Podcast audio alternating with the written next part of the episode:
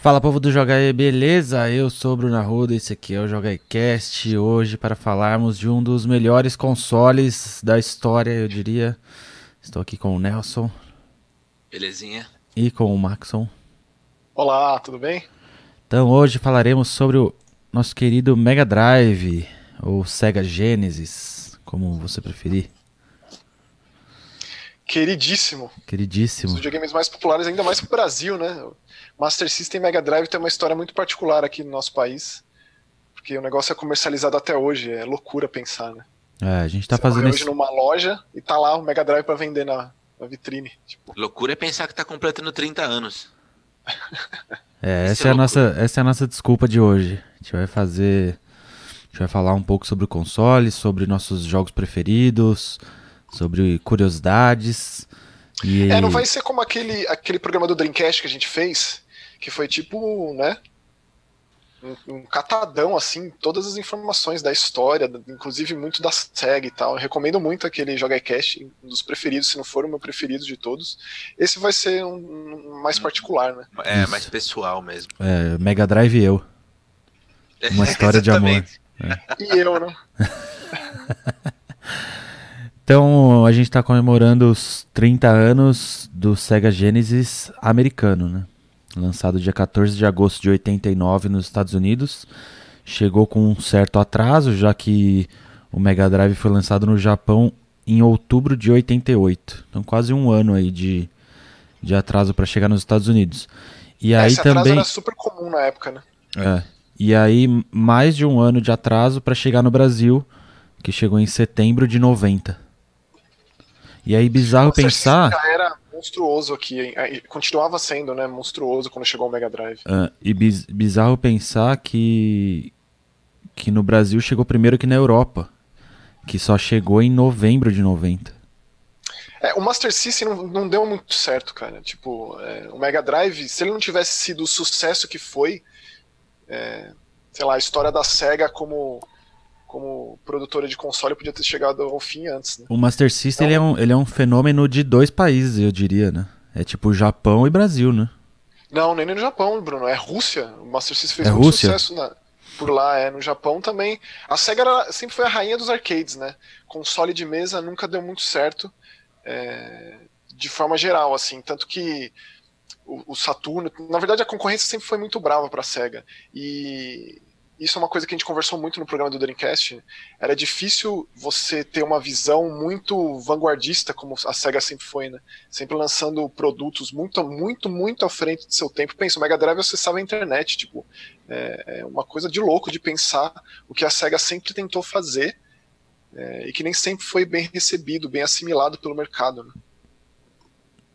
É, se a gente for comparar números de vendas, números de, de jogos vendidos de Mega Drive e Super Nintendo, a gente vai ver um, uma disparidade muito grande. né? Pois é.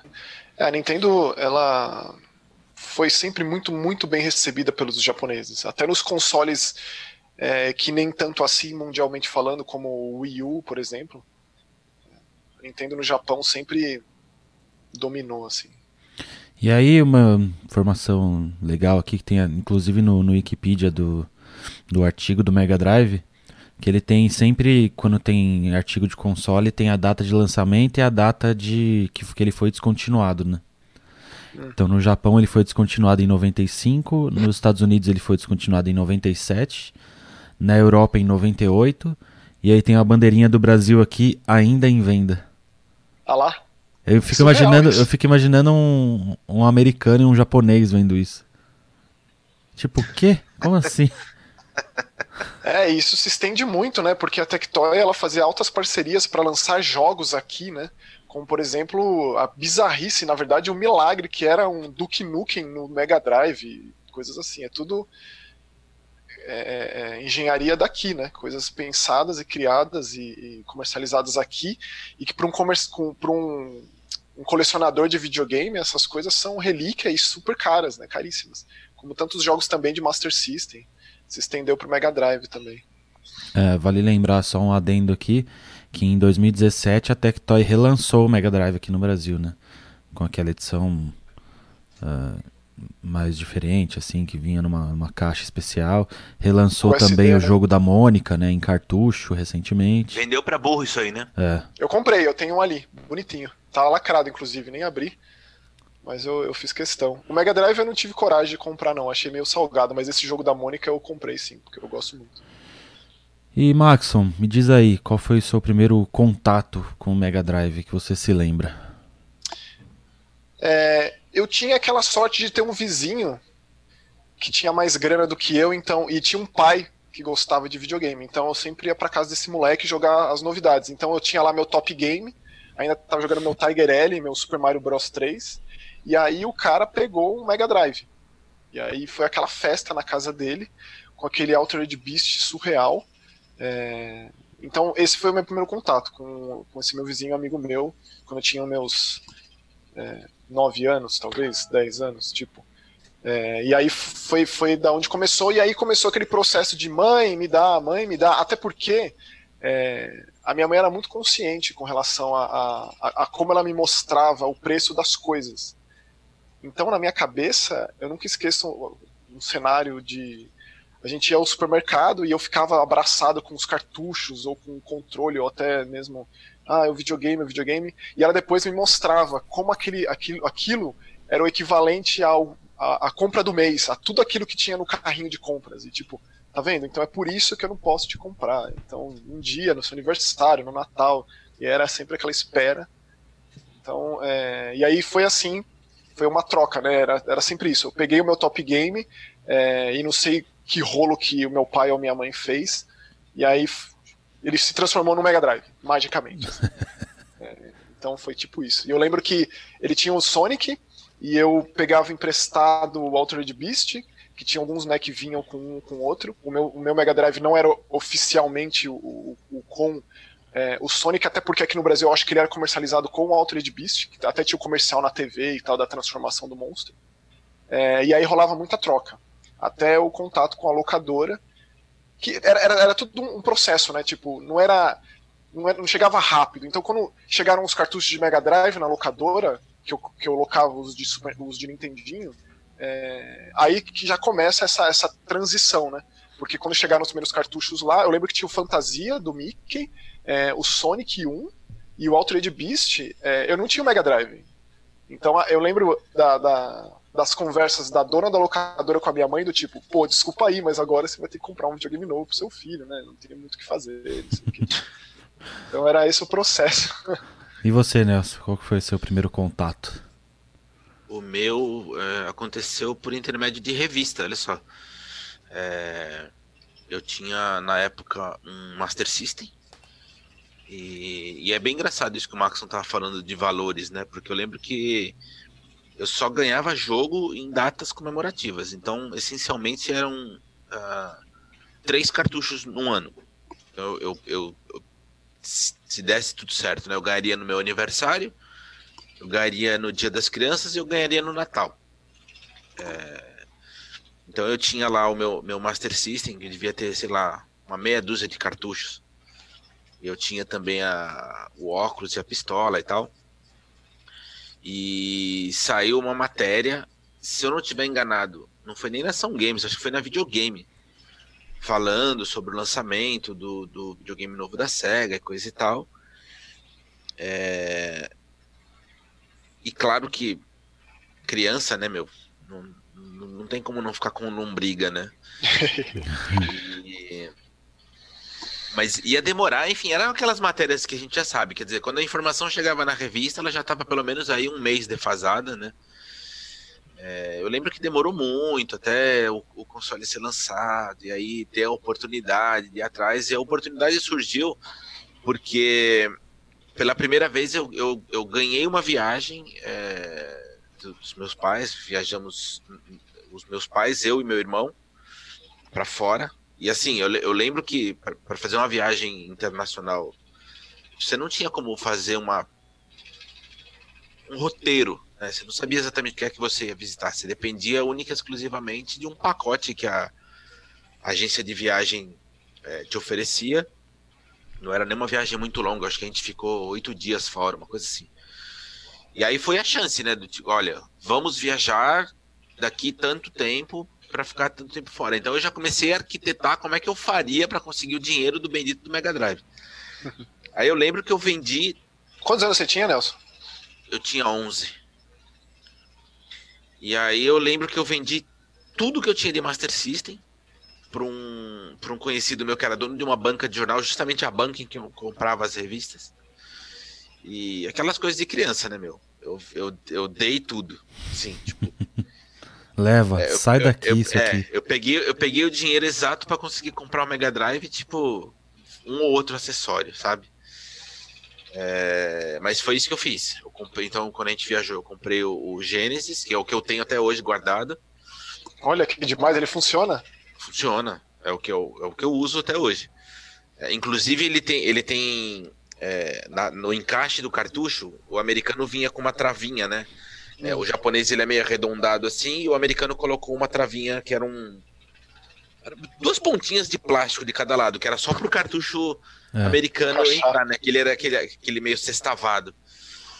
E o meu ainda tá com essas travas quebradas, porque eu lembro que quando eu cheguei no Brasil, a primeira coisa que eu fiz foi pegar uma faca, esquentar e arrancar aquela pontinha, porque na locadora só tinha o Sonic japonês.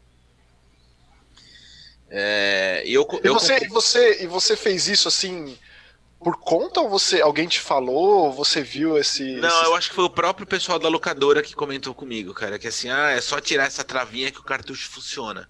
Porque todo mundo era cheio de esquema, né, nesse, nessas locadoras. Todo mundo vinha com aquele, né, era tipo aquela, aquela, aquela, aquela foto do diabo, assim, falando com a menininha. E eu lembro que eu tinha um primo mais velho que ele sempre falava para mim, meu, não ouve o que esses caras estão falando não, eles estão querendo te passar rasteira, estão querendo te, te gambelar.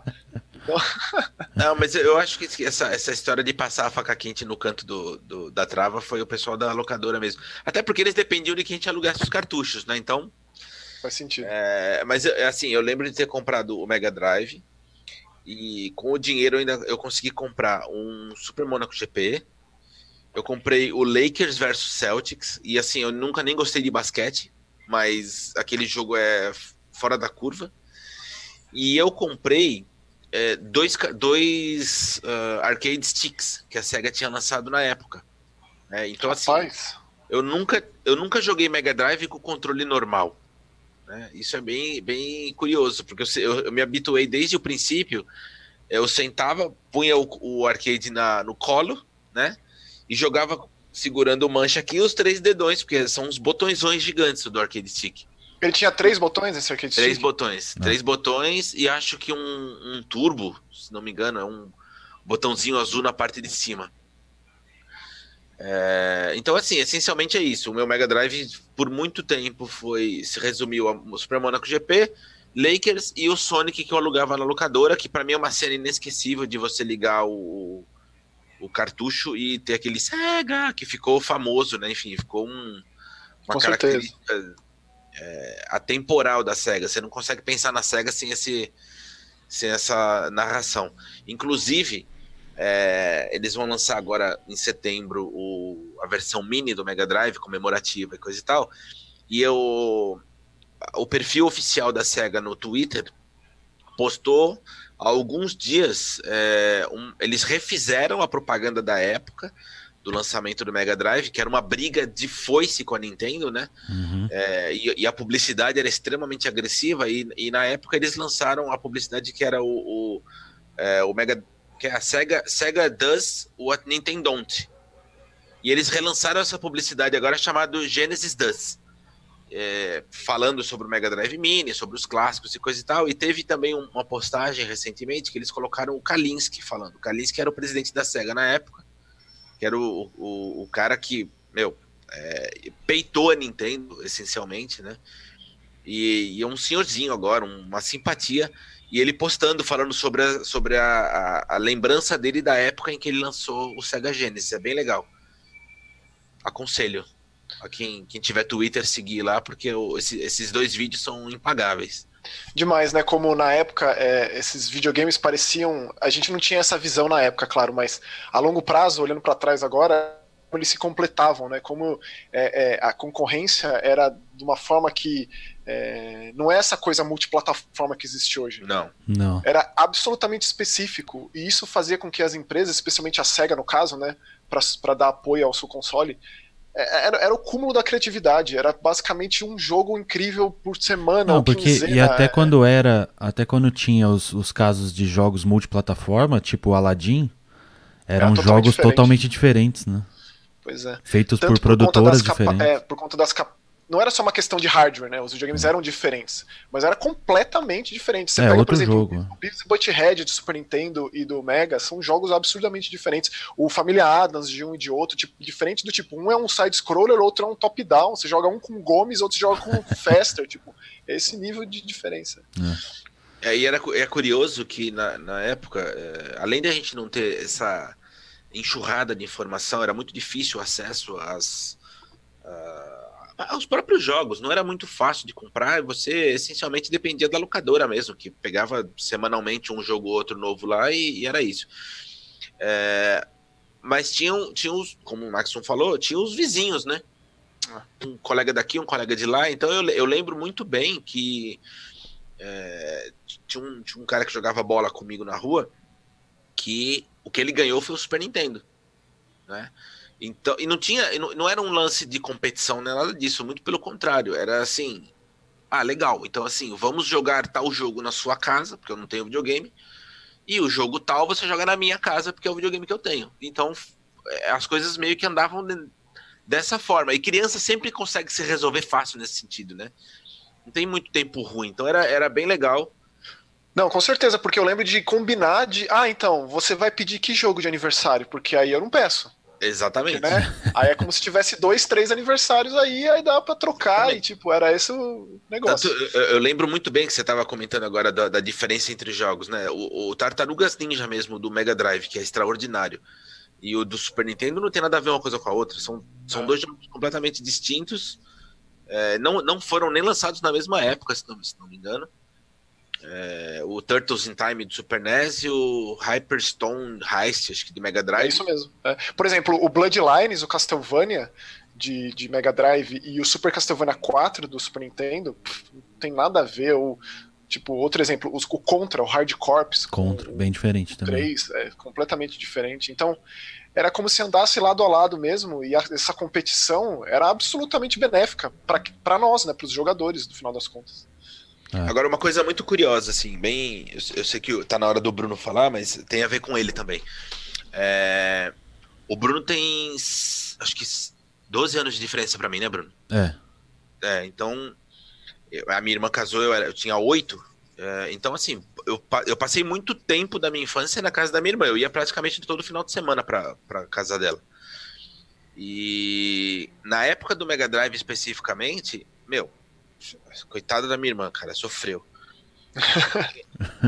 era, era, meu, era religioso, era religioso. Toda sexta-feira ela me levava na locadora e aí a gente alugava, ou alugava alguma coisa repetida se não tivesse chegado alguma coisa nova, que era bem difícil de acontecer, porque sempre tinham, tinham cartuchos novos. E, e, aí eu passava o final de semana jogando na casa dela, voltava no domingo à noite e ela se encarregava de entregar na locadora na segunda-feira. Isso foi por muitos anos, muitos, muitos anos. a ponto de quando o Bruno começou a jogar, eu acho que ele devia ter uns 3, 4 anos de idade. 3 anos, é. Então, você imagina. Aliás, eu tenho uma foto muito engraçada, que ele tá sentado no sofá, pequenininho assim, e o, e o arcade no colo dele, assim, gigantesco, né? O arcade é tipo metade dele. Eu vi essa foto ontem, eu vou colocar aqui no, no vídeo. Nossa, que maravilhoso. Compartilha isso no Twitter, por favor. Tá bom. E... Então, fazendo as contas, eu devia ter uns 6 anos, então. Eu sou um pouco mais velho que o Bruno.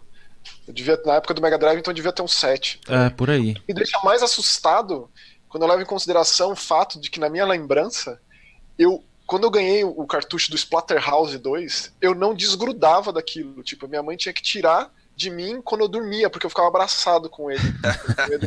e Splatterhouse não é uma coisa muito. Muito sadia, muito, muito infantil. Né? É, exatamente. Então eu tô ficando assustado aqui fazendo essas coisas. Pois é. E aí eu, eu, me recordo que o Bruno começou a jogar, obviamente, é, quando ele nasceu, vai, começou a jogar com os três. O videogame já devia ter baixado um pouquinho de preço e coisa e tal. Durante, depois de um tempo, a minha irmã comprou o próprio videogame dele. E, mas eu continuava indo para casa dela, obviamente. É, e aí rolava a, a, parte engraçada que era, a gente sempre ia pra locadora e levava o Bruno, que era minúsculo, né? Ainda não, não entendia nada. Mano, e ele sempre, sempre, toda semana ele queria alugar o bendito do Moonwalker. A ponto, a ponto de, tipo, meu, eu não aguentava mais olhar para aquele cartucho, entendeu? Ele só queria jogar aquela desgraça. Então tinha que rolava uma, uma divisão de, de horários na, na, casa da minha irmã, que era assim, ó. O Bruno joga um pouco do Moonwalker até tal horário. Aí para pra, pra que eu consiga jogar outra coisa. Então e era sempre o Moonwalker e mais um. É, exatamente. Então era o Moonwalker já era é, figura carimbada no, na, na locação e mais alguma coisa que eu conseguisse pegar. Muito bom. Que maravilhoso isso.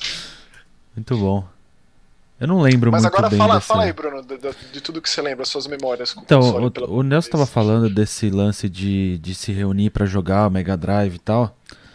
E eu tava tentando. Eu tava tentando lembrar de um jogo, mas eu achei agora. Coloquei no. no fiz uma busca bizarra aqui no Google com palavras-chave e achei o jogo. Eu não ia lembrar nunca esse nome. Mas você lembra quando a gente a gente ficou jogando, sei lá, por madrugadas que era um jogo de barco do Mega Drive. Beer, Mi Beer Mini Run? É, Beer Mini Run. Beer Mini Nossa, Run. Eu nunca ia lembrar desse nome, mas agora que você falou desse. Inclusive, pelo que eu lembro, foi nessa mesma viagem que teve essa foto aí no sofá e tal, que foi uma vez na praia. Que a gente levou, alugou esse. Ou alugou, alguém tinha. E a gente ficou jogando esse jogo de barco aqui por muito tempo. O mais legal era isso, né? Eu lembro também que tinha o meu tio, é, o marido da irmã da minha avó, tio avô, né? Tinha uma casa na praia também. E ia para lá e tinha que levar o videogame junto, cara. É, não, tinha escolha. Né? E assim, tinha que levar o videogame junto, e assim que chegasse lá, a busca era pela locadora. Então, era tipo. Quem, quem tava disponível ficava puxando a camisa de um, de outro, me leva na locadora. Não, mas a gente vai pra praia. Praia, na locadora, vamos procurar na locadora primeiro. E era tipo esse o negócio. Bom, o meu primeiro contato com o Mega Drive, eu não lembro muito bem exatamente como que foi, se foi primeiro no console do Nelson ou é, se... Certeza que foi. Provavelmente, né? Tipo com Altered é. Beast, é, com exatamente. Sonic. Mas a minha maior lembrança foi quando eu completei três anos e aí meu pai fez uma viagem pro, pro Paraguai. Exatamente. E aí ele me trouxe um videogame de lá. Eu não lembro também exatamente, não, não tenho essa lembrança de quais jogos vieram juntos. Eu lembro que tinha um Sonic 1 e eu lembro que tinha aquele Capcom Shootout de futebol. Nossa, que relíquia, hein, Bruno? Que era, que era aquele futebol que tinha tanto campo quanto, quanto futsal, que, que não tinha parede. É um jogo bem legal até hoje. Mas eu lembro que tinha alguns outros jogos aí no meio. Porque como como o videogame já tinha sido lançado fazia um tempo, tal, já tinha bastante coisa lançada também, né? Que ano que era isso? Foi 91, final de 91. Hum. Eu faço aniversário em setembro de 91, então já tinha um ano do console no Brasil.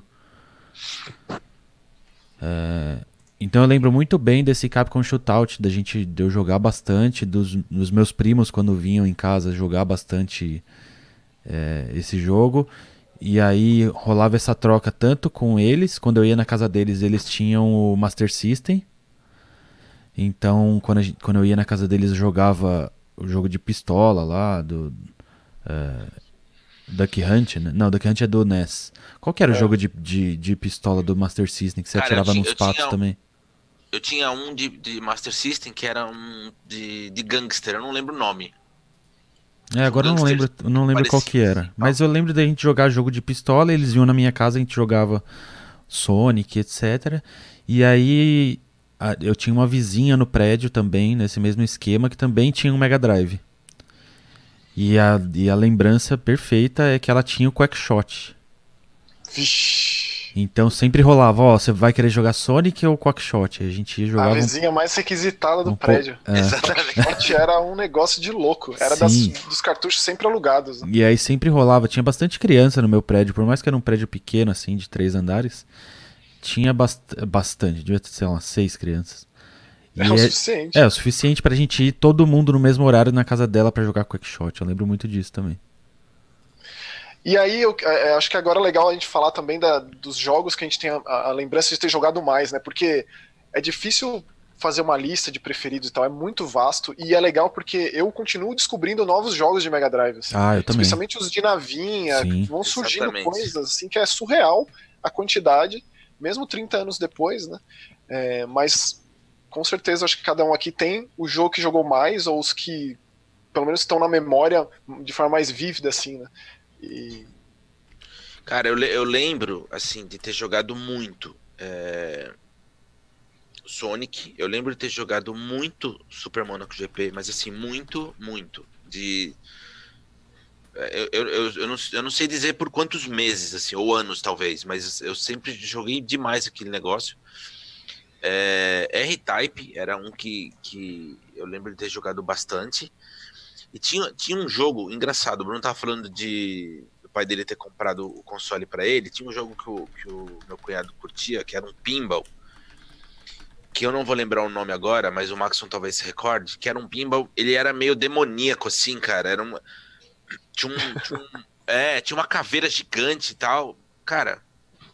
Se alguém demais. souber. Não conheço. Eu não, lembro, eu não lembro. Ah, você conhece. Eu vou, eu vou encontrar o nome dessa, dessa desgraceira. Eu lembro que um que, um que era meio. Uma franquia que não é assim tão conhecida, mas que é tão legal, e depois eu cheguei a, a revisitar em emulador e tal, é aquele Rolling Thunder.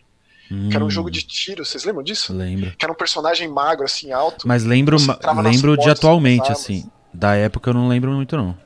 Você se escondia, era um one hit kill pros lados, era uma coisa. Era bem menos frenético que contra. Era até meio que é, policial no ar, assim, uma coisa meio de detetive, o jeito que o cara andava, dava tiro, assim, de uma forma estilosa. Eu adorava esse jogo. E eu de Mega Drive pra, era sempre dizer, a versão melhor. Encontrei o jogo, tá? Chama Devil's Crush. Olha Devil's que maravilha. É, eu dar uma olhada de novo. Eu, também, eu também dei uma pesquisada aqui. O Capcom Shootout que eu falei, ele é só de Super Nintendo. O de Mega Drive muito provavelmente era um chamava Striker. Agora olhando assim, é muito provável que seja esse. O Capcom Shootout é só pra Mega Drive, é só pra Super Nintendo e alguns anos depois. Eram aqueles jogos de futebol que a câmera não ficava de lado, ficava atrás. Isso, exatamente. É. Exatamente isso. A transição foi brutal, né? Tipo, foi. quando resolveram botar de lado, assim. Porque era muito desonesto com quem ficava para cima. Ah, foi o International Superstar Soccer, foi o ponto de virada aí dos jogos de Porque futebol. os FIFA era, era, era isométrico, né? É. O International Superstar Soccer também. E aí depois foi no Ine Eleven que que tudo se transformou. E olha, Marcos, então, um outro jogo aqui que, que é, eu joguei muito também. Eu, eu tenho sempre dificuldade de lembrar o nome dele, eu fui pesquisar agora para recordar. Chama Outlander. Você já ouviu falar? Não me é esse, estranho esse nome. Essencialmente, ele é um Mad Max sem a licença original. Alguém, alguém pegou a ideia do Mad Max, fez o jogo. Ah, eu lembro desse jogo. E não licenciou. Então você, você é, pilotava o carro com visão em primeira pessoa. Rapaz. Então, você, viu, você, viu, o painelzinho do carro e tal, com aquele, aquele blower assim que fica para fora do, do capô, né? Uhum. É, e aí apareciam os motoqueiros, e aí a, ficava tipo um picture in picture, assim, quando você punha pro lado, para você eliminar os caras. Eles que seguravam uma, uma 12 de cano cerrado. E aí, quando acabava a gasolina, de tempos em tempos, você parava o carro e aí ele virava um jogo tipo em, em, é, em, em 2D que você tinha que é, procurar o lugar para encontrar gasolina para o carro. Aí você voltava para a estrada. Muito demais. legal, joguei muito isso. Uma das maiores lembranças que eu tenho também é, são dos jogos que hoje a maioria deles, ou quase todos, são grandes clássicos da história dos videogames que são os jogos da Disney. Uhum. Então, eu altas parcerias, né? É, como eu era bem criança e gostava muito dos filmes também, então eu sempre fui muito fã de Rei Leão, de Aladdin, de Mickey, Donald. Então, era muito comum ir na locadora e querer jogar jogos como Cast of Illusion, o World of Illusion, Quackshot, Rei Leão, Aladdin, DuckTales. DuckTales. É, então, é, era legal é, é, essa transição ser uma coisa extremamente boa, né? Porque todo, todo, todo moleque na época gostava muito da Disney, e aí é, se estendia para o videogame, alugava um jogo, tipo Tico e Teco, e a decepção nunca acontecia. Porque Isso. eram todos bons demais. Assim. Exato. Porque você pega, curioso- você pega tipo um Cast of Illusion, Você é louco. tipo, É supremo, né? é Até muito- hoje. Até hoje, exatamente. Aí talvez a gente fique numa dúvida aí, sei lá, de um Rei Leão, que é muito bom, mas na época é, eu nunca acabei Rei Leão, porque é um jogo muito difícil. Não, mas continua muito difícil. Continua E muito Aladdin difícil. também é muito difícil. É. O próprio são- é é, meio difícil, né? É, é, jogos eram curtos e para estender a duração eles tinham dificuldade alta. Então isso aí ainda se manteve nos 16 bits, né? Não tem como. Qual outro? raros. Por exemplo, eu considero, tem um jogo de Mega Drive que eu considero um dos mais difíceis de todos os tempos, que é o Shakan. The Forever Man. Tipo, eu adorava esse jogo, ainda gosto muito, mas eu nunca consegui terminar. Nem com save state, assim, tipo. É, tem. Ah, é até pesado. os jogos de navinha que você comentou são, são bem difíceis de terminar. Mesmo você vai no emulador ali com safadeza de save state, é bem treta. É, a dificuldade sempre teve aliada aos jogos antigos, por exemplo, próprio Phantasy Star, cara, assim, o Phantasy Star 2, que é o primeiro de Mega Drive de 89, eu considero um dos jogos mais difíceis que eu já joguei, assim, talvez o mais difícil. é, que eu terminei assim, talvez tenha sido o mais difícil. Eu não terminei ele num cartucho, eu terminei nos relançamentos da SEGA e tal, que é uma coisa muito boa, né? Porque é, não só a emulação faz com que esses jogos sejam extremamente acessíveis, porque eles são extremamente raros e caríssimos pra você comprar um cartucho desse, mas tem muitos relançamentos, né? Esses pacotes de Genesis Collection, Sonic, não sei o que lá, então essas coisas vão sendo geração a geração sendo relançadas e assim eu terminei o Phantasy Star 2, que eu considero talvez o mais difícil e eu gosto muito da franquia. Aliás, é, é, era legal pensar que na época era tipo Dragon Quest, Final Fantasy no RPG medieval e a SEGA tentando o, o oposto, que era Phantasy Star com um RPG extremamente sci-fi. E o 4, que é o último da, da, da SEGA, da, da, série clássica, né? Da saga clássica, eu considero facilmente entre os maiores RPGs de todos os tempos ali, mãos dadas com Final Fantasy VI, Chrono Trigger. É um clássico nesse nível, mas infelizmente o público estava muito voltado para fantasia medieval, então Phantasy Star foi escrachado como tantas outras coisas da SEGA, né? Você estava comentando du- du- du- duas coisas. Primeiro, é, voltar no lance da Disney. Hum. É, não só os jogos da Disney eram muito bons, mas ah, normalmente as adaptações de desenhos, de uma maneira geral, eram muito boas. Eu lembro que os jogos do Tiny Toon eram bem legais. Verdade. O Nossa. Tasmania era extraordinário. O Tasmania de Mega Drive era sensacional e extraordinário. É. E a gente tem. Só. Você falou do Tasmania, eu não sei porque eu associei, mas a gente tem o bizarro e muito bom jogo do McDonald's, né? Que era o E esses jogos produto, pode Treasure crer, alguma coisa, né? era uma coisa grande, é, exatamente. Tem- tinha lembro tinha que- aquele, do- aquele personagem de refrigerante também, não tinha? Que virou um. um- Não era Cool Spot, como é que era o nome do. É, cool Spot Ah, é, era, era aquela, tipo uma tampinha vermelha que tinha é esse aí, escuro. é Cool Spot. Eu acho que é, eu acho que é. Que era bem legal também. É, o do McDonald's é o Treasure Lands Land Adventure. É muito bom esse jogo, cara. É, tipo, e é exatamente cool spot mesmo, Nelson. E eu, e eu sempre cito, cara, um dos jogos assim muito impressionantes tecnicamente falando do Mega Drive, que é o Batman e Robin. Porque talvez seja um dos precursores do cel shading, digamos assim, de forma É bem entre aspas, porque parecia um desenho. Eu lembro que foi a primeira vez que eu bati o olho no jogo, em algum jogo, e realmente parecia o desenho, assim, não era aquela coisa característica do videogame, depois que você. Ah, gráfico em pixel, não sei o quê, mas era diferenciado. The É, Adventures era- of Batman e Robin. Batman e Robin. Bat- desenho do Batman nessa época, metade dos anos 90, era um absurdo, né? O Batman, o Batman queixão quadrado era demais de assistir. E aí, de novo, você ia buscar o jogo do Batman. Ah, eu gosto do Batman, vou atrás do jogo do Batman. Você nunca se decepcionava. Ah, gosto de Homem-Aranha, vai atrás nunca. Então, tipo, isso a gente ficou meio que mal acostumado. Por isso que hoje em dia é, é difícil, não existe mais, né? Não tem, ah, saiu o filme.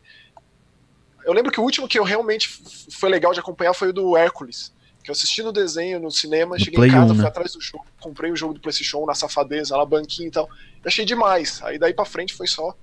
Mas nessa época era a época de ouro das adaptações, entre aspas, porque não era necessariamente isso, mas era demais. Tipo, só de pensar que uma Konami, uma Capcom, uma SEGA fazendo esses jogos, como que. Não, e, certamente você deve ter jogado o Alien 3, que é outro jogo extraordinário de Mega Drive.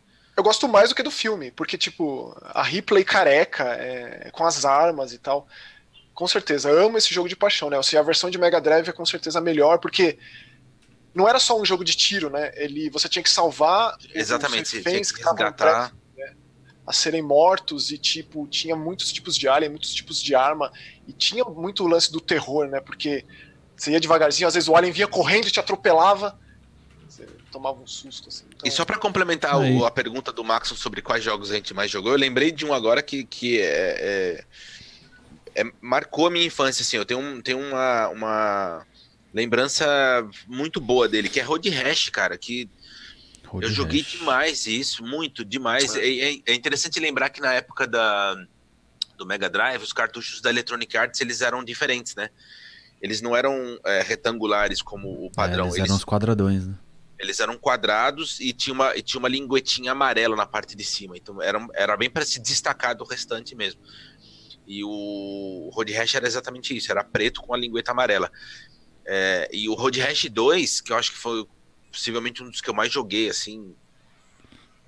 Nossa, mas até cair para trás. Eu é, jogava embora, esses jogos na época também. Embora, embora é, o, o, Bruno tenha, tenha tido um 3DO e o meu predileto era o Road Rash 3DO, porque tinha já o um FMV no ah, jogo. Esse, jogo é maravilhoso.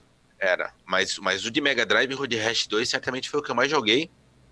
E o, o que me deixa triste hoje em dia é que muitas dessas séries que são extraordinárias ou desses jogos que marcaram uma época, é, as gerações mais novas não conhecem, não terão oportunidade de conhecer se não forem atrás, se não tiverem curiosidade, né? E, e são jogos tão extraordinários, por exemplo, a gente vai em breve ter o, o Street of Rage 4, mas você ter tido a chance de jogar isso na época e, e eu acho que as melhores trilhas sonoras também são, são da SEGA desde sempre. É...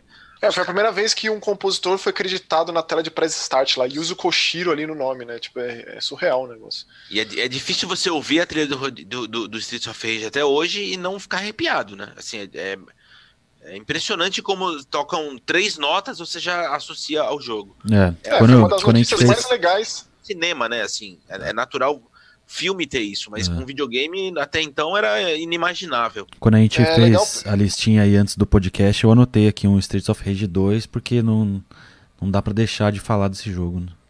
É, com certeza. E é legal pensar que talvez daí role essa revisitação.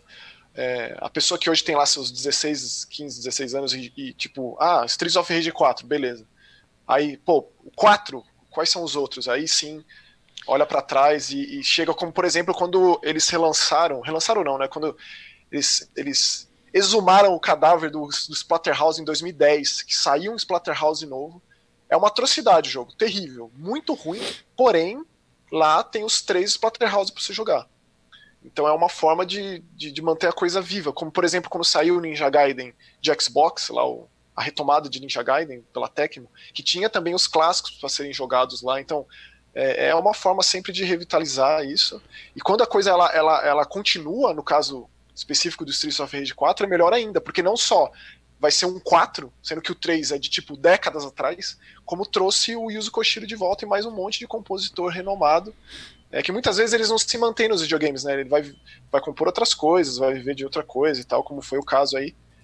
Mas Nossa. eu acho que é, é, o gancho necessário. Talvez aí sim as pessoas olhem para trás e revisitem de alguma forma. A gente tá comentando é, eu acho que sobre. São poucas as pessoas que, que, que se interessam, viu, Max? Eu acho que.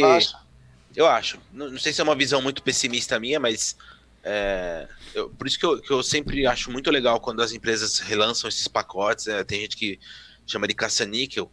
Óbvio que tem coisa que é evidentemente feita na, na safadeza, mas na maior parte do tempo eu acho muito legal quando esses pacotes são relançados, assim, com um esmero melhorzinho, um acabamento mais bacana para é, trazer para as pessoas que Dá não chance, conhecem né? sabe, essa oportunidade. Exatamente. Agora, para o pessoal que, que, que já joga há muito tempo, que conhece tudo mais, eu acho essencial que, que apresente para as crianças, sabe? Que, que, que para quem tem filho, né? Apresente para os filhos. Enfim, porque tem tanta coisa legal que infelizmente nunca mais vai, vai voltar. O Road Rash é um mesmo. É, é um jogo tão, tão bom, tão extraordinário, marcou tanto uma época, mas morreu, acabou, não vai voltar nunca mais. É, sobre... O último foi aquele, aquele horrível de 64, né? Isso. Vamos, vamos é, desconsidera. É, a gente estava comentando sobre essas coisas que tinham na época que não tinham mais, e o Maxon comentou sobre essas adaptações de filme, de desenho e tudo mais. Que hoje a gente tem um pouquinho só, sei lá, no jogo do Batman, lança um Spider-Man. Os Aí- Lego da vida, né? É, aí agora recentemente anunciaram o jogo do Vingadores e aí vira aquele alvoroço. Eu peguei uma lista aqui no Wikipedia de ada- é, jogos adaptados de cinema. E aí, só pra citar alguns dessa época do Mega Drive aí, 91, 92, como era muito comum. Então, por exemplo, jogo do Fantasia, jogo do é, Poderoso Chefão, Esqueceram de Mim, Indiana Jones, Pequena Sereia, Star Wars, Exterminador do Futuro, Top Gun, Roger Rabbit, Família Adams, Alien. Então, tipo, era uma coisa muito comum, né? Sair o, o, o, a máquina mortífera. Pô, deixa eu fazer um parênteses aí, Bruno, porque, tipo, eu não consigo não ouvir isso e não pensar. É, Teve muitos jogos que esqueceram de mim na época, né? Pra tudo que é plataforma. Eu preciso falar do episódio do Angry Video Game Nerd com uma Macaulay Culkin jogando os jogos de Esqueceram de Mim. É surreal. Que eu assisti com o Maxon recentemente. É demais, eu recomendo demais. É, é- é maravilhoso. Tipo, por favor, assistam. Se, se você não é fã do cara, não conhece o cara, tipo, é uma, é uma bela maneira de conhecer. Se você já é fã e não viu, é um dos melhores episódios, de verdade. É, é só jogar no YouTube aí, Angry Video Game Nerd. E aí, Home muitos, Alone, né? e aí muitos desses jogos que a gente tá comentando tem episódios especiais contando ah, as bizarrices de produção, mostrando gameplay, etc. né? É. E aí, que outros jogos vocês lembram aí de cabeça? Ou alguma Ó, já, curiosidade? que, já que eu pensei no Batman e Robin, não dá pra não citar também um dos jogos mais difíceis, treta pura do Mega Drive, que é o Comic Zone. Nossa. Que também Nossa, é um eu coloquei na difícil. minha lista, que é um jogo desgraçado, é. Desgraçado, mas mesmo sendo desgraçado, mesmo você não conseguindo passar da primeira fase que seja, sempre revisitava, porque era tão bonito aquele esquema de quadrinho que tomava vida e o vilão passa pro mundo real e o, o quadrinista passa pro quadrinho e aí ele vai. É surreal como ele quebra os limites do quadrinho ali, vai pro próximo, e aí ele tem um amigo rato, e aí tem lance de inventário que ele pega itens e usa. É, é muito, é muito pra frentex, assim. esses jogos são tipo surreais até hoje em dia. De, de, de, de revolucionários. velho. E esse, Ah, era uma certeza, época que a gente. É é muito de experimentação também ainda, né? sem dúvida. Então aí a gente tem os jogos que, é, sei lá, quando você olha hoje, você fala, nossa, esse jogo já tinha minimapa. Ou, nossa, você pausava e já tinha o mapa inteiro na tela. O Maxon começou o podcast falando sobre como a SEGA era pra Frentex, né, cara? Como ela tava à frente do, do, da- do tempo dela. E aí eu me recordei de um jogo que eu, assim, isso também marcou minha, minha infância. Que era o jogo do Joey Montana. Eu nunca gostei de futebol americano na vida. Nunca, nunca nem entendi aquilo. Mas aquele jogo tinha narração, gente. É surreal, né? É, foi o primeiro, né? Foi o primeiro jogo de esporte com narração. Era sensacional. E aí aquilo me fez jogar futebol americano, entendeu? Olha o nível do negócio. Com aquela voz bizarríssima, né? Exatamente. Você mas ouve era, hoje aquela era, qualidade. era uma coisa de outro mundo, assim, de ser. Quando eu ia no banco, eu sempre pensava dos jogos antigos, porque a- a- sempre a pessoa que falava atrás daquele, daquele vidro lá anti-balístico lá, bom dia. É, tipo, eu sempre lembrava. Rise from your grave. né? É, welcome to glaucoma, sempre tipo isso. Eu Acho separei. que a primeira vez que eu vi voz em jogo foi o Altered Beast, assim, assim, puxando da memória. Foi o. o, o, o... Acho que talvez tenha sido. Rise from Your Grave, eu acho que foi a primeira vez que eu vi uma voz humana, mente, né, num videogame. Aí, ó, vale, vale lembrar, breve- eu fiz uma listinha aqui, só pra não esquecer também. Porque assim, Flashback Out of This World tinha é, versão de, de Mega Drive, né? Belas versões, né? Tem, tem um jogo de tiro chamado Panorama Cotton, que, que a Nossa, gente conversou Nelson. até. Que é Clássico. extraordinário. Então, que, que, meu, vale muito ir atrás pra conhecer. O próprio OutRun. E tinha o Sunset Riders, né? Assim, é uma Nossa. pena que tem, Nossa, tem uma Sunset geração. Riders, é verdade. Pois é, você imagina que tem uma geração inteira que, que conhece a Konami é, pelo lixo que ela se tornou. Por E- PES, por Yu-Gi-Oh! E é isso, né? E aí, assim, a gente- eu, Nossa, graças a Deus, Sunset tive uma Riders é um dos meus época- pois é, preferidos. que era uma época de ouro da Konami, que esbanjava a criatividade. E, entre outras coisas, o Sunset Riders, que, que é fantástico até hoje. E Tá aí Então mais uma trilha um da- sonora excelente. Ó, uns que eu gostava demais. Outro que era extremamente difícil, mas também era a insistência, porque não, uma hora sai, não sei o que, que era o Kid Chameleon. Nossa, Kid Camaleão, que verdade. chamava. Que jogo, hein? Era demais aquele jogo, demais aquelas transformações e as capacidades de tipo, parecia que cada vez que eu jogava ele se transformava num troço diferente, de samurai, tanque de guerra, soldado medieval, cavaleiro, tipo, era bizarro. Até o Homem-Mosca lá, era, Esse era jogo maravilhoso. é muito bom. E é, E os e é que eu bem mais- também, né, Max? Demais. E- Mas ele tem ele era um daqueles que dava pra você botar código e já ir pro último chefe. Então tinha esquema assim, né? Porque ele tinha dezenas de fase, de fases. é, E era legal porque, como no, no último podcast eu comentei do Toque Juju, que também eu joguei muito no Mega Drive, como a gente perdeu por completo esse lance da vida. é, Ah, 50 moedinhas ganha uma vida. E se você não. E, e você precisa disso, porque se você morre, você volta pro começo.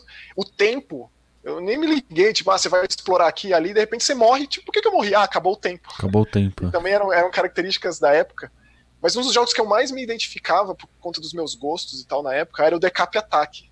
Aquele Hum. jogo que você era uma múmia que Sem soltava- cabeça, né? Sim. Jogava, tinha uma cabeça de crânio, assim, ela arremessava a cabeça e dava uma barrigada, como se tivesse um outro rosto na barriga. Eu amava esse jogo, era o cientista louco, os monstrinhos, assim, então era bem aquele esquema familiadas mesmo, que era o terror pra criança, o terror, né? Que, que a criança assimilava de uma forma.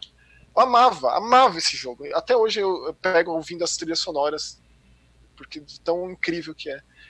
Eu separei é- aqui, como a gente comentou no começo, que o Mega Drive acabou sendo muito famoso aqui no Brasil. é, e a gente tem jogos exclusivos, né? De, de- jogos brasileiros, brasileiros, entre aspas, né? De, de, de Mega Drive, que é tipo Férias Frustradas do Pica-Pau, Turma Isso. da Mônica na Terra dos Monstros. A gente tem o jogo do Show do Milhão. Que esse saiu assim muito pra frente. Tipo, Sim, muito. Muito é, pra tipo, frente. surreal. 2000 e alguma coisa. E no Brasil a gente tem a fita do Bradesco. Que essa que acessava a internet, Que você era- acessar é. sua conta, né? Era, era uma fita de internet banking. Então você botava a fita no Mega Drive e via a sua conta lá. Que isso, isso. Não, para, para. E é bom dizer que, tipo, teve jogo de Mega Drive que saiu, sei lá, há 5 anos, aquele Pier Solar. Pier Solar. Saiu em lembra? 2006, né? Saiu com cartucho e tudo, foi lançado fisicamente o negócio. Não, saiu em 2010. É, recente. Eu lembro que até entrevistei um dos caras de uma BGS da vida aí pro, pro Inside Xbox, eu lembro disso. É. Acho que foi na BGS 2014. Bom, sei lá. Eu recomendo quem tiver curiosidade de, de ver o jogo do Show do Milhão, eu acho que é maravilhoso, assim. Diz muito sobre tudo no Brasil na época. assim. E ó, Ai, uma, uma recordação aqui específica pro Spencer, que eu sei que ele jogou. Tinha uma, tinha uma trilogia, eu não joguei os três, eu joguei dois deles, que é o El Viento e o Ernest Evans. Você lembra disso, Max? Nossa, é o Wolf Team, é tipo os primórdios do, do, do time do Tales of, que hoje faz o Tales of Sinfonia e etc, né? O Berseria. É o- são os primórdios, é um jogo de plataforma, né? 2D Isso. extremamente bom. Isso. Eu acho que o El Viento é a primeira trilha sonora do Motoi Sakuraba, que é um dos compositores mais consagrados. Fez Dark Souls, Tales of, fez um monte de coisa. Você vê o nível do Mega Drive, né? Não, Mega Drive Não, é- é- chega a ser ridículo, É. cara. É, a qualidade. Os... E aí eu preciso fazer menção a um. é, e eu sempre fico feliz porque aqui todos somos muito fãs de shmups, né? E o shmup da minha vida, meu shmup favorito da vida é um de Mega Drive chamado Elemental Master. Muito bom. Eu- cara, eu amo esse jogo de paixão num nível assim que eu não consigo nem pôr em palavras, porque ele tem já aquele negócio que eu tava adaptado do Mega Man. Você começava o jogo, você já podia escolher fases. Cada chefe que você matava, você ganhava um tiro, né? Que na verdade ele não é uma navinha, mas é um, um feiticeiro que ele anda no esquema top-down, assim, né? Eu não tenho, tipo, eu amo esse jogo, cara. A trilha sonora, tipo. É, esse tudo, jogo é né? excelente mesmo. Tipo, tudo. E E tem, aí, tipo, aí, os- eu deixo só um, só um adendo pro Super Fantasy Zone. Que não tem nada Para. a ver com o que você tá falando, mas é extraordinário. Eu, É a revolução amo. do shmup, porque você vai e volta, né? Não é só ir. Você não vai sendo levado, você consegue voltar. Tipo, só isso já revolucionou o gênero inteiro. Ah, e só, se é só pra dar uma citada, só pra não deixar passar batido, a série Thunder Force no geral é Com tipo, certeza. pega qualquer um e joga que, que o nível é altíssimo também, né? Quem é fã de shmup são franquias que não são tão famosas quanto Magradius ou R-Type, mas que né, são tão importantes quanto pra época, pra época foram demais. Assim. Eu nunca vou esquecer também quando o Virtua Fighter já era bastante famoso em fliperama, E foi aquela, aquele estardalhaço quando chegou o Virtua Fighter no fliperama, né? Tipo, o que, que é isso que tá acontecendo? O primeiro jogo com mocap, polígono e tal. E o port para Mega Drive, que também é outro desses milagres aí de programação que fez o negócio funcionar e dá para jogar bem, assim. E lançaram o Virtua Racing no Mega Drive. Então, é. O, ter o Yu Suzuki ali né? é, é, é, surreal, surreal. É, tem uma lista aqui que a Tectoy revelou em 2004 sobre os jogos mais vendidos aqui no Brasil. Precisa dar uma atualizada nessa lista, né? É, é um top 14 aqui. Vou falar os 10 primeiros. Em décimo, o Moonwalker. Michael Jackson Moonwalker. Em nono, o FIFA Soccer 97. Não sei por que esse é o mais vendido. Teria que rolar um. Peraí, Bruno, vai- vamos fazer assim, ó, você vai falando é, é, o Brasil, eu falo o mundo. Ah, tá. Então vai. O décimo lugar, Moonwalker. Peraí. Que na verdade ele foi. Ele, originalmente ele Oh. chama Michael Jackson's Moonwalker, né? Mas no Brasil ele foi lançado só como Moonwalker. O décimo é Jurassic Park. Jurassic Park também é um jogo interessante. Só pra mostrar como a galera via o filme, saía do cinema e já queria o jogo. Aí nono, Eu- eu FIFA Soccer desses. 97. Nono é Mortal Kombat 3. Aí em oitavo, um dos meus jogos preferidos também, que a gente não citou, mas é um jogo excelente, maravilhoso, que é o Ayrton Senna Super Monaco GP2. Rapaz, é Altered Beast. Aí em sétimo, um dos mais famosos da história do Brasil, era impossível não ir na locadora e não ver alguém jogando, que era o Ultimate Mortal Kombat 3. Olha só. Aqui é Street Fighter 2 Special Champion Edition, que inclusive eu considero a versão de, de Mega Drive melhor que a do Super Nintendo, Street Fighter 2. Apesar de que você precisava comprar, foi aí que é, eu lembro que eu ganhei o controle de seis botões, né? Porque era Aham. ruim ter que ficar apertando Start pra trocar de soco pra chute, né? Alguma coisa assim. Aí em sexto lugar, Cast of Illusion. Sexto é Mortal Kombat 2. Pensar que Mortal Kombat vendeu mais que Street no Mega Drive é bizarro. Aí em quinto, o Super Monaco GP1. Quinto é NBA Jam. E é curioso, Outro né, que no Brasil, extraordinário. no Brasil ter vendido mais o Super Monaco GP do que o Ayrton Senna Super Monaco GP. Bizarro esse dado também. Em Putz. quarto lugar, Mortal Kombat 2. Quarto é o Sonic 3, que na real é, aquele, é aquela obra faraônica da arquitetura, né? da Megazord. Que, é, é. Que o Sonic 3 e o Sonic Knuckles foram divididos, porém, não. Você conseguia ac- acoplar um no outro e virava, aí Isso já começa é as surreal. torres do poder do Mega Drive. De, né, de tipo, o Mega Drive tinha acessório para rodar Master System, o Mega Drive teve a expansão pro Sega CD, que teve o 32X, 32X. é. elevava a capacidade do. Tem, foto, tem, tem fotos na internet famosas do- de um Megazord gigantesco, assim, desse tamanho, assim, de coisa conectada. E é legal pensar que, tipo, tem, os- tem muitas lendas urbanas aí, né, de, de- da transição pro Sega CD e tal. É, o Phantasy Star 4, ele, era, ele foi um jogo concebido pro Sega CD, e aí, é, por conta de problema de desenvolvimento, ele passou a ser um cartucho convencional, mas se você joga, você vê como as cutscenes são colocadas, assim, de uma forma muito única, dá até pra sentir o que seria daquele jogo caso tivesse sido lançado no Sega CD, até porque, se você joga, por exemplo, uma versão de Final Fight no Sega CD, é surreal a qualidade, especialmente do som, né? Que tem muito espaço para isso, então é, passa de chiptune para uma coisa de CD mesmo, qualidade de CD de áudio. assim. Aí em Então vai, terce- NBA Jam ter- e ter- Sonic 3. terceiro lugar, jogo mais terceiro jogo mais vendido no Brasil de Mega Drive é Mortal Kombat 3. Disney's Aladdin. Terceiro Olha, lugar. Aí em segundo Shinjão lugar, Aí, Shinji Mikami já arregaçando. arregaçando já. Em segundo lugar, o melhor jogo da história, Sonic 2. Aí, é, aí não tem como, né? Aí é inalcançável. É Sonic 2 e Sonic 1. E aí Sonic 1 em primeiro, e aí pra sempre vai ser isso aí, né? Não tem nem jeito. Sonic é Sonic, não tem nem o que falar. é. Mas é, são boas listas, São boas listas. Curiosas, mas boas listas. com certeza. Principalmente Curioso. pelo fato de Mortal Kombat ser tão popular assim, tanto no Brasil quanto lá fora, no Mega Drive. Inacreditável, inacreditável, porque é, todo mundo sabia que eram versões inferiores, é, muito inferiores às vezes, né? Ah, Max, Mas- mas... assim, a gente não tinha essa consciência Não, de jeito nenhum. tão aprofundada na época. O que, o que se pensava é, cara, o jogo de fliperama tá vindo pra minha casa. Isso. né? E eu não tenho dinheiro pra comprar um Neo Geo, né? Porque. E no Mega Drive tem sangue, né? Exatamente. Grande É, eu- diferencial. Eu gostaria muito de, de saber a lista. Não precisa nem fazer uma lista, vai. Ou, ou o jogo mais marcante da infância de quem estiver ouvindo barra assistindo. Com certeza. Se vocês tivessem que colocar um jogo de Mega Drive, falar, ah, eu, eu, eu quero. Vou pegar o Mega Drive, eu quero um cartucho para jogar agora. E eu só vou ter esse cartucho. Pro resto que, da vida. É, que jogo, que jogo você escolheria? Pra mim é Splatterhouse 2, sem a menor sombra de dúvida. É, eu, eu fico com eu é. fico com Sonic 2. Você devia ficar com o Moonwalker, Bruno, com a história. Não, mas não dá, mas não dá. Entre Moonwalker e Sonic 2, eu fico com Sonic 2. Eu fico com Splatterhouse. Nossa, Splatterhouse eu, 2. Eu, eu, sério que eu não, eu não tenho dificuldade de responder isso pra você, Bruno, mas talvez talvez eu ficasse com Streets of Rage. O 2? Ah, o primeiro. Eu gosto muito Primeirão? do primeiro. Primeirão. É.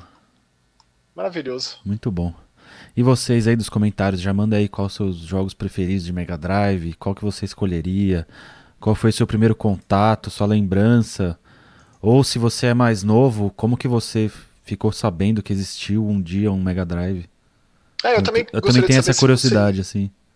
Se vocês curtem esse formato, é, é, é, menos informativo, digamos, né? menos dados, menos é, fatos históricos, digamos, e mais pessoal, mais coisa que tipo. Ah, eu gosto. Eu acho que eventualmente se, uh, se encaixa, mas claro que a, a opinião do povo aí é, é importante. É, eu gostaria de saber. Beleza. Então vai mandando nos comentários aí enquanto a gente vai para as nossas recomendações. Então, para começar nossas recomendações, Nelson, qual é o seu primeiro jogo?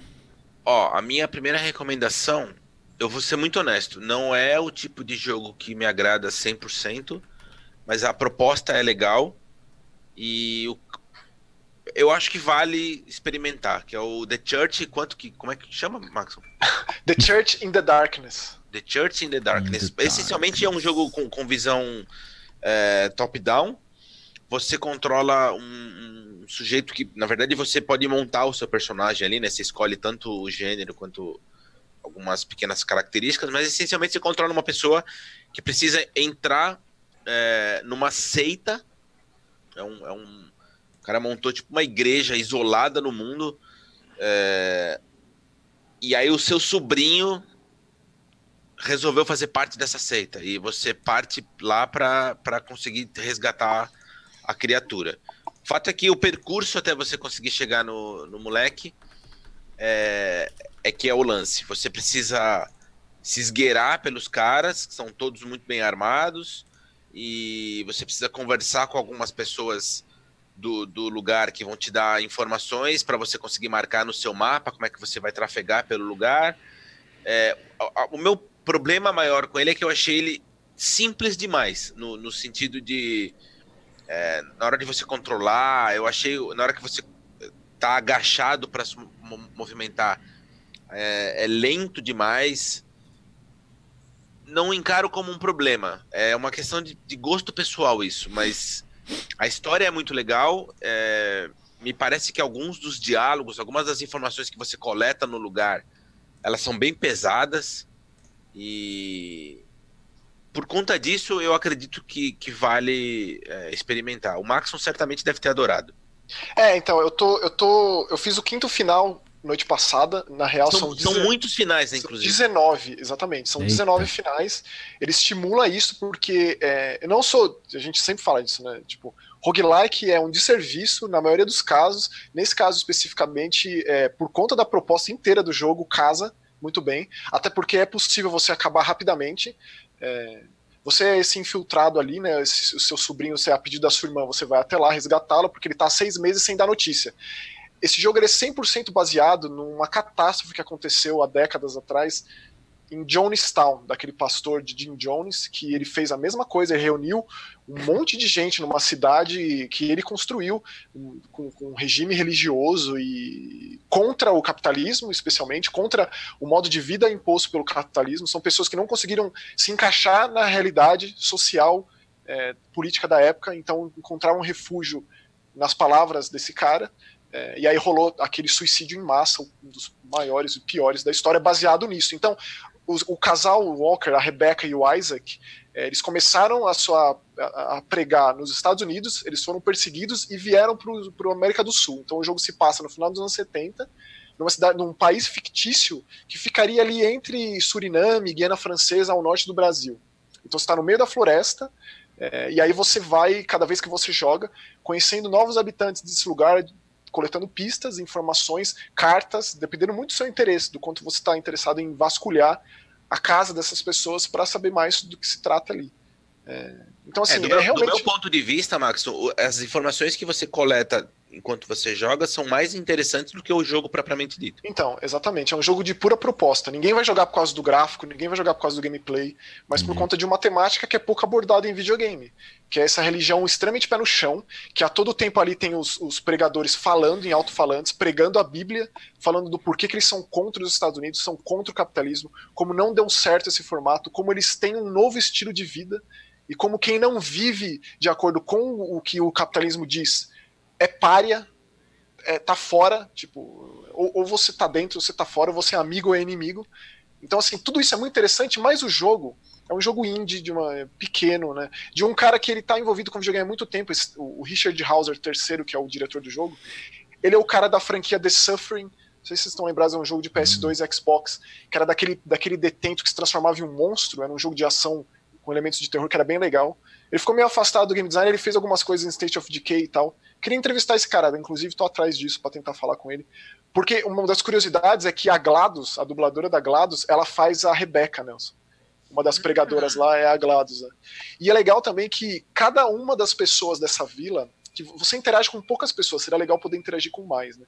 Tem ali o cara que é responsável pela guarda, tem o seu sobrinho, Alex, tem uma pessoa que está ali porque é, achava que a educação dos filhos seria melhorada por conta disso, tem uma outra que é da natureza, natureba e tal, e que conversa com essa proposta. Então, são pessoas diferentes que foram escritas por roteiristas diferentes, então isso também dá uma cara diferenciada para o jogo. Mas realmente, assim, a furtividade ela é simples. Você meio que joga o jogo fugindo dos cones de visão dos, dos guardas. Você segura ali um botão que ele fica mais agachado, você vê o cone de visão dos guardas, você foge disso. Você consegue jogar pedras e consegue, é, se você quiser, né? Você pode ser extremamente pacífico, ou você pode sair matando todo mundo, escondendo os corpos, dando tiro, pegando armas, ou então só rendendo as pessoas. Você sempre tem a opção de é, ou matar ou só é sufocar, a pessoa desmaia. Então, assim, realmente é limitado, tecnicamente falando, especialmente porque é um jogo indie. Mas, de novo, a proposta é tão boa que me faz é, é, olhar para o lado nesses problemas que o jogo tem e me faz continuar jogando, mesmo já tendo feito esse monte de final, porque uma coisa que me marcou muito nesse jogo foi justamente isso. Eu entrei lá, matei uma pessoa, matei outra pessoa, matei outra pessoa, e aí a Rebeca falou: nosso esquema tá dando errado, tipo, a gente encontrou gente morrendo. Todo mundo se reúne na igreja, é hora da gente ir embora daqui esse mundo a gente não, não merece a gente, a gente não tem lugar nesse mundo. Que aí rolou ali um movimento absurdo de suicídio em massa ali que me marcou muito isso. Então, assim, simples, mas em proposta pesadíssimo, né? Uma coisa rara de ver em videogame. que mais? Qual outro jogo? O outro, é, eu comecei a jogar recentemente, mas ele já está disponível, chama Redeemer Enhanced Edition. É um jogo que já tinha sido lançado, o Max até comentou que já terminou ele no PC faz uns dois, três anos, né, Max? Tipo isso, é. E agora saiu essa versão de console ligeiramente aprimorada, nada, nada muito extraordinário. Uhum. É... Mas é, é, é, uma parada bem legal, assim. Ele é um misto de. Bem grosso modo, tá? É... Um, um Diablo com, com com Final Fight, né? Com beat'em up. É, é, é, que ele, é que ele mistura porrada com arma, é, arma de fogo, né? É um negócio meio. Sei lá, é tipo um Hotline Miami com, com porrada. É um negócio meio esquisito. É. Quero. Mas é, mas, mas é, legal de jogar. É assim, você controla um, um monge, um monge entre aspas. Ele, ele era um, um ex-militar que não se encaixava direito naquela proposta de, de, guerra e coisa e tal, ele queria se desfazer dessa vida, foi é, se refugiar no meio de uns monges e tal, e lá passou durante muito tempo, até que. Até que tipo os, monge tibetano mesmo, né? É, é. E aí os, os inimigos o encontraram e resolveram é, acabar com ele, e ele parte pra, pra briga, tipo Rambo de peito aberto. É.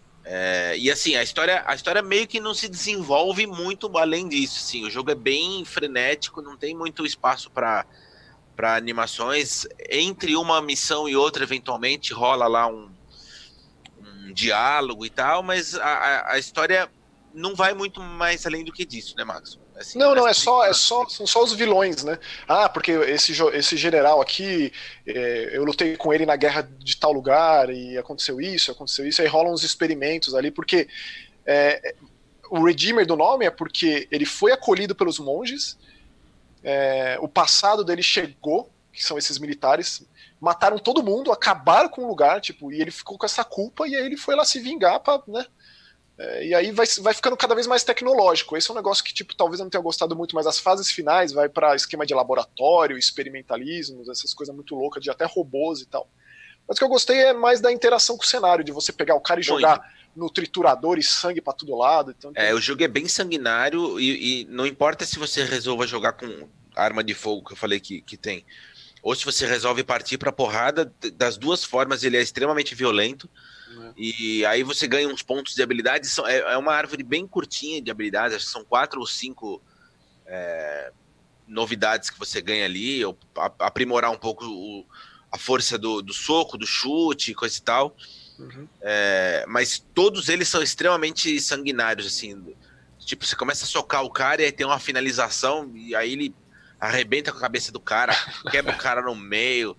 É, pode crer. Tem uns certos inimigos lá que você pode arrancar o braço do, do bicho e começar a usar como arma para espancar o restante que tá na tela. Inclusive, quase todas, é, quase todas as conquistas são referentes a isso, né? De você jogar o cara no triturador, jogar não sei o que, jogar da ponte, jogar no fogo, tipo, é quase tudo isso. jogar no espeto, em pala. E mesmo sendo a visão isométrica, né, meio afastada, ainda assim dá pra ver bastante, né? Dá, dá. E aí, eventualmente rola um zoomzinho, né? Quando você isso, tá tendo uma finalização, a câmera se aproxima. Você vai é. gostar, Bruno. Com Boa. certeza vai. Jogarei. Então é, são essas as minhas duas dicas. Olha, a minha recomendação é um, um, jogo, no mínimo, inusitado, até porque tem participação de estúdio brasileiro, um estúdio chamado Killbyte, que fez o jogo 99 Vidas.